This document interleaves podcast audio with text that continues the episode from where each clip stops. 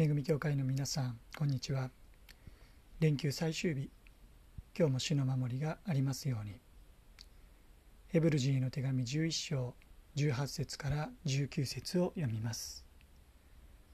神はアブラハムにイサクにあってあなたの子孫が起こされると言われましたが彼は神には人を死者の中からよみがえらせることもできると考えました。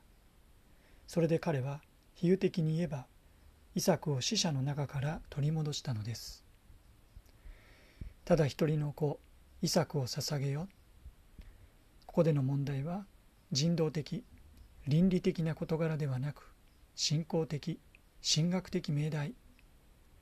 神の約束と神の命令との間の矛盾その解決です。神は確かにイサクにあってあなたの子孫が起こされるとアブラハムに約束しておられたにもかかわらずそのイサクを捧げようと命じられました。では神の約束はどうなるのか？親としての感情以上にアブラハムはこのことで深い葛藤を覚えたことでしょう。けれども創世記を見てもアブラハムのこのような内面性は全く語られていません。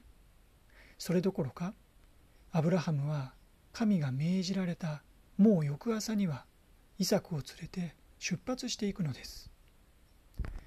アブラハムはどう考えていたんでしょうか。19節。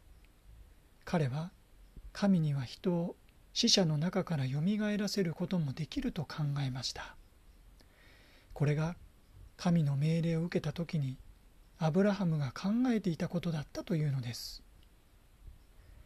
イサクを全焼の生贄として捧げた上でなおイサクを通して子孫が与えられていく。この約束が成就していくためには方法は一つしかない。それは死んだイサクを神がよみがえらせてくださること。神がイサクをよみがえらせもう一度この手に返してくださること。それ以外にはない。アブラハムはこのような信仰を持って一人子イサクを捧げたのです。もちろん創世紀22章にある通り寸前のところで天使がストップをかけアブラハムがイサクに手をかけることはありませんでした。それでもアブラハムが全く従順をもって神の命令に従い通した。このことは明白です。それで実際にイサクは死を見ることはありませんでしたがアブラハムはイサクを死者の中から取り戻したそう言われているのです。これが比喩と表現されているのはアブラハムがただ一人の子イサクを捧げイサクを取り戻した出来事が来るべき主イエス・キリストその十字架の死と復活を指し示す雛形であるという理解からです。その上でイサクを手放しそのイサクを取り戻す。これは広く私たちの信仰生活への比喩雛形であることも思います。